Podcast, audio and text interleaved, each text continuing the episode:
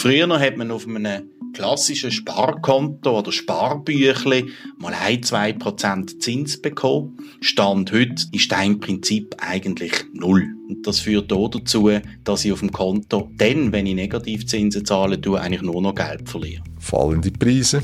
Das bedeutet Arbeitslosigkeit. Und das ist das, was man eben im Moment verhindern will, indem man die Zinsen nicht anhebt, sondern tief behält.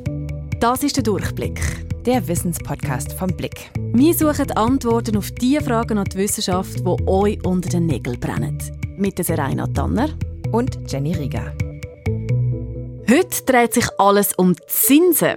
Und dafür schauen wir kurz beim Aristoteles im antiken Griechenland vorbei. Wir reisen mit einer Maultierkarawane umeinander und wir schauen am Schluss dann auch noch ein bisschen auf die wachsende Immobilienblase, Jenny. Genau, so sieht's aus. Aber vielleicht ist es nicht so schlecht, wenn wir uns erstmal alle so auf den gleichen Wissensstand bringen. Deswegen mhm. Hefte raus. Wir fangen mit einer Rechenaufgabe an. Yay! du darfst auch einen Taschenrechner benutzen. Das ist lieb. Also, Luisa bekommt vom Großmami 2000 Franken geschenkt. Sie tut diese 2000 Franken auf ihr Sparkonto und die Bank bietet einen Zinssatz von 2,4 Prozent. Nach einem Jahr, wie viel mehr hat Luisa auf dem Konto? Muss ich jetzt rechnen? Ja. Also grundsätzlich ist das ja relativ ein einfaches Zinsrechnen, oder? 2000, äh, was hat gesagt, 2,4 Prozent Zins, genau. 2,4% sind 4'500, 4 durch 148. Genau, richtig. genau, 48 Franken Jahreszins. Und damit sind wir mitten im Thema der Folge. Ein Zinssatz von 2,4 Prozent im Moment ist natürlich ziemlich illusorisch. Mhm. Derzeit gibt es auch Sparkonten, je nachdem, wie viel drauf ist, 0 bis 0,05 Prozent Zinsen. Bei Jugendsparkonten vielleicht ein bisschen mehr. Und man liest im Moment ja oft von einem historisch tiefen Zinsniveau. Mhm. Und auf Sparguthaben müssen Konsumentinnen und Konsumenten ja seit einiger Zeit sogar Minuszins oder Negativzinsen zahlen. Jenny, lohnt sich das Sparen überhaupt noch? Ja, das werden wir in dieser Folge herausfinden und auch, wie man Negativzinsen umgehen kann und warum es sie überhaupt gibt. Seit der Finanzkrise 2007-2008 sind die Zinsen sehr tief, nicht nur bei uns, sondern überall auf der Welt eigentlich. Im Januar 2015 hat die Schweizerische Nationalbank sogar einen negativen Leitzins eingeführt. Banken, Versicherungen und andere Finanzmarktteilnehmer müssen seit Mitte Januar Strafzinsen zahlen, wenn sie Gelder bei der Nationalbank deponieren. 0,75 Prozent Negativzins kostet es sie, sobald ihr Guthaben einen bestimmten Freibetrag übersteigt. Das ist aus der Sendung Echo der Zeit beim SRF vom 22. April 2015. Der Leitzins ist der Zins, zu dem Geschäftsbanken wie zum Beispiel die UBS oder eine Kantonalbank bei der SNB, bei der Schweizerischen Nationalbank, ihr Geld parkieren. Das erklären wir aber später noch ein bisschen mehr en Detail. Und aktuell liegt eben, wie wir gerade gehört haben, dieser Leitzins bei minus 0,75 Prozent. Und den Leitzins so tief zu setzen, das ist wirklich eine sehr ungewöhnliche Entscheidung, ein bisschen ein Tabubruch, kann man sogar sagen, der auch sehr viel kritisiert wurde. Also einen negativen Leitzins, das hatten wir eigentlich noch nie. Aber auch da kommen wir später natürlich nochmal drauf zurück. Zuerst aber die Frage, was heißt denn das für mich als Konsumentin? Soll ich jetzt mein Bargeld trotzdem lieber unter der Matratze verstecken, wie man ja das früher immer gemacht hat? Was das konkret heißt, das erklärt Karl Flubacher vom Vermögenszentrum. Das Vermögenszentrum ist ein unabhängiger Finanzdienstleister, berät zum Beispiel zur Pensionierung, zu Geldanlagen und so weiter. Früher hat man auf einem klassischen Sparkonto oder Sparbüchli mal ein, zwei Prozent Zins bekommen. Früher hat man noch Kassenobligationen können kaufen mit drei, vier Prozent Zins. Stand heute, da kann jeder selber bei seiner Bank schauen, was der Zins ist, den er noch kriegt, ist ein Prinzip eigentlich null. Es ist sogar so, dass jetzt sehr viele Banken auch anfangen, ab gewissen Beträgen Negativzinsen bei den Privatkunden einzuführen. Die Postfinance ist jetzt gerade dran, hat das eingeführt, aber eine Limite von mhm. 100.000 Franken. Eine Schweizer Grossbank wird das ab dem Sommer bei einem Betrag von 250.000 Franken und mehr einführen. Und das führt auch dazu, dass ich auf dem Konto dann, wenn ich Negativzinsen zahle, tue, eigentlich nur noch Geld verliere. Viele Geschäftsbanken haben gezögert, diese Kosten auf die Kunden abzuwälzen. Die alternative Bank Schweiz aber ist einen anderen Weg gegangen. Aktuell ist es hier so, dass auf unserem Alltagskonto, also das Konto für den täglichen Zahlungsverkehr, dass wir dort bis 50.000 Schweizer Franken einen Negativzins von 0,125 Prozent nehmen. Für Beträge oberhalb von 50.000 Franken verlangen wir der SMB einen Negativzins, minus 0,75 Prozent. Das ist Michael Diaz von der Alternativen Bank Schweiz, Leiter Anlegen und Head Investing. Und die Alternative Bank Schweiz, die hat den Negativzins für Privatkunden als erste Bank in der Schweiz eingeführt, und zwar ziemlich früh, schon 2015. Und wie haben dort äh, die Kundinnen und Kunden darauf reagiert? Die meisten Kundinnen und Kunden haben überraschenderweise mit Verständnis reagiert. Ihnen ist klar gewesen, dass es uns jetzt nicht darum geht, unsere Erträge zu maximieren, sondern dass es uns darum gegangen ist, eigentlich unser Geschäftsmodell zu stützen. Es gab natürlich auch negative Reaktionen, aber erstaunlicherweise haben nach der Ankündigung mehr Kunden neue Konten bei der Alternativen Bank eröffnet als saldiert. Aber man muss dazu auch sagen, Kunden, die bei der Alternativen Bank Schweiz sind, sind ja nicht per se gewinnorientiert, oder? Die haben ja schon auch noch eben ein bisschen einen anderen Ansatz an Geldpolitik, oder? Also kann man eigentlich sagen, dass die Leute, die, die dort äh, ihr Geld anlegen, ja ein bisschen eine andere Einstellung haben als jemand, der bei der CS ist zum Beispiel. Ja, ja, auf jeden Fall. Also die Alternative Bank, die legt ja die Gelder ihrer Kunden in soziale und ökologische Projekte an und das ist den Kunden dann natürlich wichtiger. Ein bisschen paradoxerweise hat in der Situation der alternativen Bank ein bisschen sogar geholfen, dass sie als erste Bank den Negativzins an die Kunden weitergegeben haben. Auf den Medienseiten ist auch sehr viel berichtet worden, auch sehr kritisch. Ich mag mich noch erinnern, dass unsere damalige Leiterin von der Marketingabteilung am Telefon gesessen ist und mit einem hochroten Kopf mit jemandem vom Wall Street Journal gesprochen hat und wo ich so vorbeigelaufen bin, hat sie gesagt, listen, we are a very small Swiss bank of no importance. aber, aber das Wall Street Journal hat sich, hat sich von dem nicht beeren lassen. Wir haben gemerkt, das ist auf sehr grosses Interesse gestoßen, was man da gemacht hat, weil man wie so ein bisschen wieder aus Tabu tangiert haben, würde ich jetzt mal sagen. Also eigentlich gar nicht mal so schlechte Werbung, oder? Mhm. Wenn sogar das Wall Street Journal anläutet. Trotzdem finde ich, es ist aber gleich auch ein riskanter Schritt. Warum hat die Bank dann sich so früh für diesen Schritt entschieden? Das haben wir nicht gemacht, weil es uns Spass macht. Das haben wir gemacht, weil es tatsächlich so war, dass es uns äh, finanziell angefangen hat wehtun und wir gesehen haben, dass wir immer mehr Negativzins der SMB überweisen und das auch einen zunehmend größeren Effekt hat auf unsere Ertragsfähigkeit. Für das Bankengeschäft ist Tiefzinspolitik eine sehr große Herausforderung. Die Geschäftsbanken trifft der Negativzins besonders hart. Warum? Dazu muss man vielleicht verstehen, in welchem Verhältnis die SNB und die Geschäftsbanken zueinander stehen. Die SNB ist quasi die Bank der Banken. Das heißt, die Geschäftsbanken haben da ein Konto, wo sie Gelder deponieren können. Und der negative Leitzins bedeutet jetzt, dass die Geschäftsbanken eben draufzahlen, wenn sie über einen bestimmten Freibetrag auf diesem Konto haben. Die Banken haben also insgesamt einfach einen geringeren Verdienst. Und dazu kommt auch noch, dass die Zinsen auf Kredite, die sie normalerweise von den Kunden bekommen, auch niedriger geworden sind. Für Kreditnehmer ist das aber eigentlich positiv, sagt hier der Karl Flubacher vom Vermögenszentrum. Das Gleiche ist logischerweise passiert dann dort, wo ich Zinsen zahlen muss, beispielsweise bei einem Hypothekarkredit. Und wenn ich schaue, dann hat eben 2007, 2008, wo dann die Finanzkrise ausgebrochen ist, eine fünfjährige Festhypothek in der Schweiz noch etwa 4% gekostet. Wenn mhm. ich heute schaue auf den Markt, dann kostet die gleiche Hypothek weniger als ein Prozent. Und wenn ich eine halbe Million Hypothek habe, dann ist das ein Vergleich, den ich machen kann, dass ich nämlich heute pro Monat etwa 1300 Franken weniger Hypothekarzinsen zahle, wie das 2008 der Fall war. Also das sind ja eigentlich Good News für alle die, die einen Kredit abzahlen. Wenn wir das Beispiel nochmal vornehmen von der Luisa, die ja 2000 Franken bekommen hat vom Grossi, mhm. die sollte sie ja eigentlich nicht aufs Konto einzahlen, weil das bringt ihr nichts. Für Immobilien lange es aber auch nicht. Was macht Luisa dann? Ich rate meinen Kunden und Kundinnen, wenn man einen Blick auf die tiefen Zinsen wirft, Folgendes.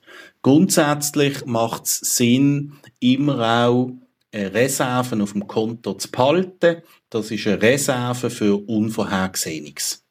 Also das kann mhm. eine hohe Zahnarztrechnung sein, das kann vielleicht auch ein unerwarteter Jobverlust sein, damit ich einfach sicher mal ein paar Monate überbrücken kann all die Gelder, die ich im Moment nicht brauche, eigentlich für das Liquiditätspolster, für die Reserven, dort empfehle ich, dass man die Gelder investieren tut. Es lohnt sich zum Beispiel, die Altersvorsorge auszubauen, also Geld in die dritte Säule, also in die Privatvorsorge zu stecken. Das hat auch den Vorteil, dass man um die 6.800 Franken von der Steuer absetzen kann. Karl Flubacher rät auch dazu, in Aktien zu investieren. Der Aktienmarkt ist nämlich gerade recht stark. Das ist aber natürlich abhängig davon, wie viel Risiko man auch eingehen will. Jenny, jetzt machen wir einen Schritt zurück. Und mhm. jetzt klären wir die Frage, wie ist es denn überhaupt dazu gekommen, dass wir Negativzinsen haben? Jenny, du hast da recherchiert. Genau, da sind wir wieder bei der SNB. Welche Aufgabe hat eigentlich die SNB? Das habe ich mir von Carlos Lenz erklären lassen, Leiter im Bereich Volkswirtschaft bei der SNB. Der Auftrag der Nationalbank ist, für Preisstabilität zu sorgen, unter Berücksichtigung von der konjunkturellen Entwicklung. Er redet da von Preisstabilität und Preisstabilität bedeutet konkret, dass Konsumgüter pro Jahr weniger als 2% teurer werden. Warum das so wichtig ist, das zeigt ein Beispiel, das jetzt nicht neu ist, aber sehr eindrücklich, finde ich, nämlich das der Weimarer Republik 1922, 1923. Also als Spätfolge des Ersten Weltkriegs war Deutschlands Wirtschaft da wirklich am Boden. Es gab aber sehr viele Schulden zu bezahlen. Und um diese Schulden zurückzahlen zu können, wurde einfach die Notenpresse angeworfen immer mehr Geld in Umlauf gebracht. Und heute kennen wir natürlich die Folgen davon. Es gab eine Hyperinflation, das heißt, die Preise sind einfach in die Höhe geschossen und der Wert der Währung rauscht in die Tiefe. Stündlich verliert die Markt an Wert und die Druckermaschinen können den Wertverlust kaum durch neue Scheine ausgleichen. Wer Geld in die Hand bekommt, versucht es so schnell wie möglich in Waren umzutauschen. In Restaurants verdoppelt sich die Rechnung während des Essens. Um Geld zu transportieren, wird es in Wäschekörbe gepackt.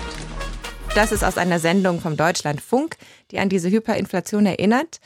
Und die Zahlenbeispiele sind da auch sehr eindrücklich, finde ich. Zum Beispiel am 9. Juni 1923 in Berlin.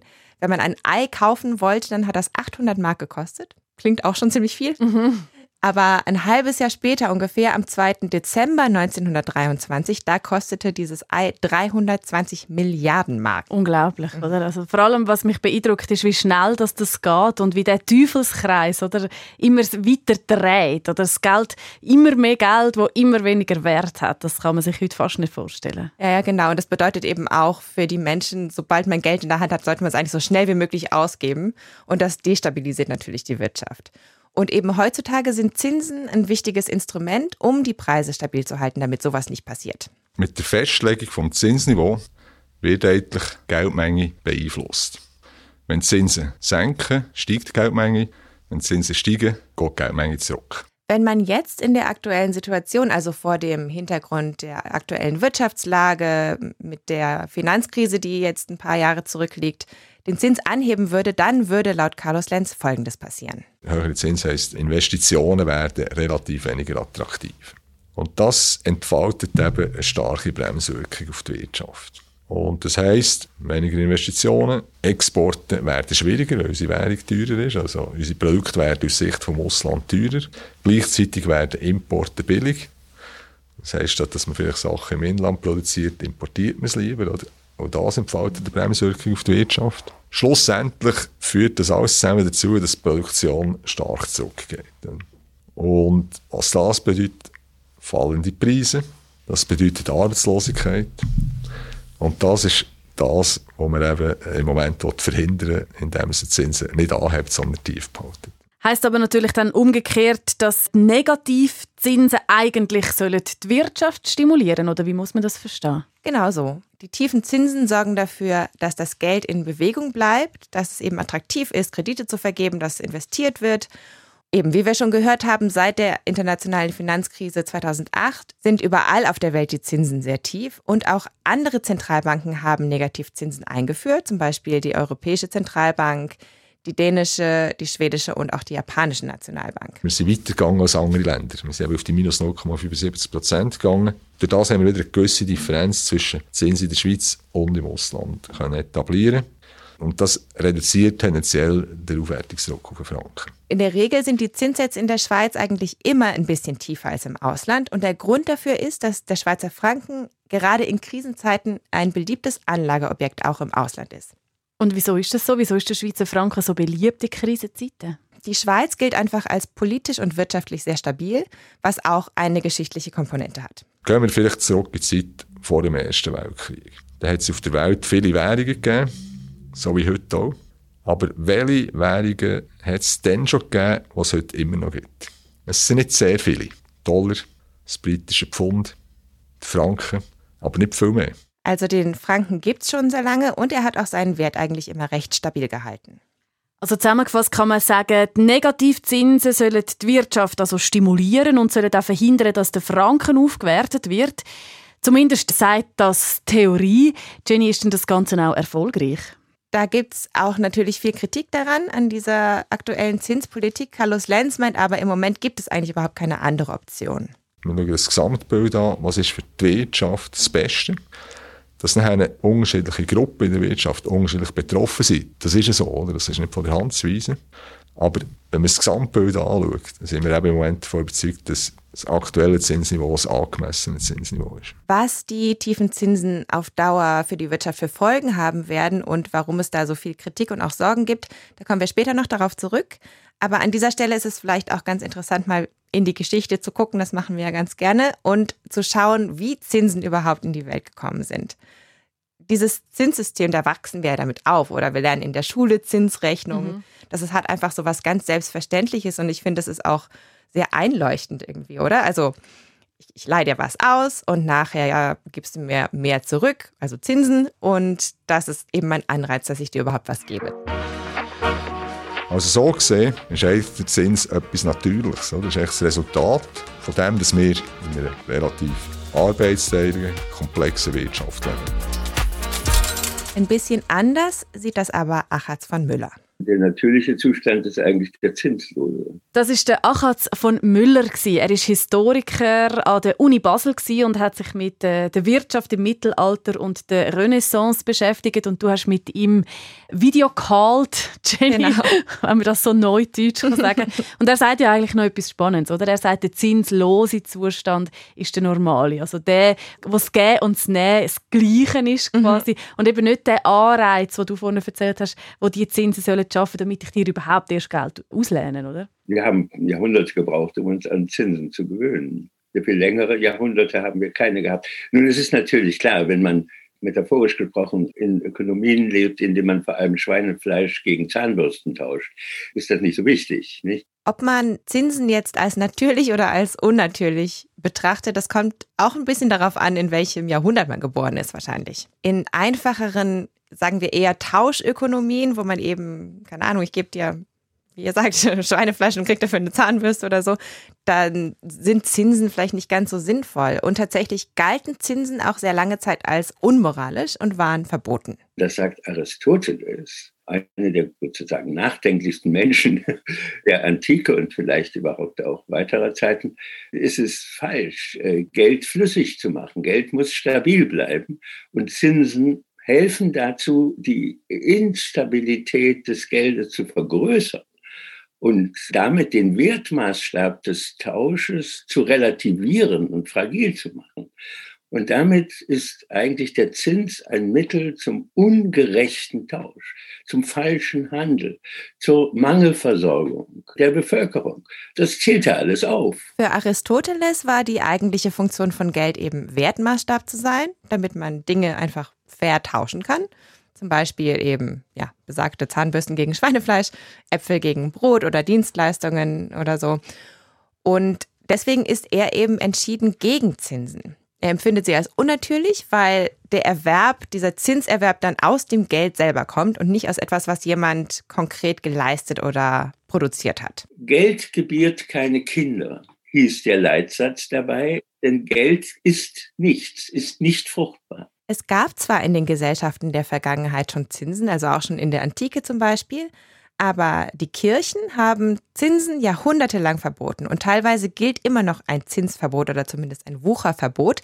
Zum Beispiel im Islam ist das heute noch so. Und wieso ist das so? Einerseits gab es unter Theologen die Befürchtung, dass Bedürftige durch Zinsen ausgebeutet werden. Zum Beispiel im Alten Testament, da heißt es auch, man soll den Armen zwar Geld geben, aber man soll dafür keine Zinsen nehmen.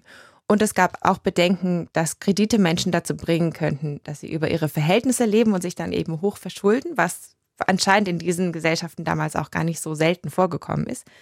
Nach und nach wurde das Zinsverbot dann aber doch schrittweise aufgehoben. Und wie das dazu gekommen ist, um das zu verstehen, da hilft vielleicht diese Geschichte, die Achatz von Müller erzählt hat. Wir befinden uns in den 30er Jahren des 15. Jahrhunderts. Und wir sind jetzt in Rom.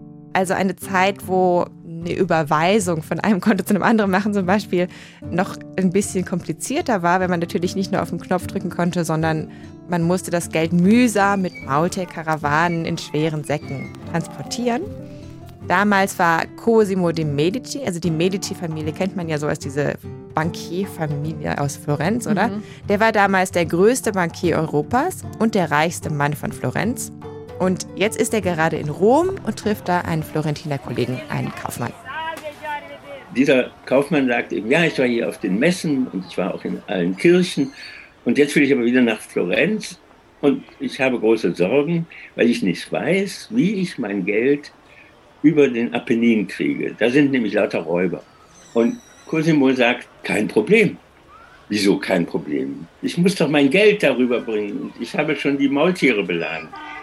Nein, tu das nicht. Gib sie wieder ab und lass das Geld hier, zahle es auf meine Bank ein.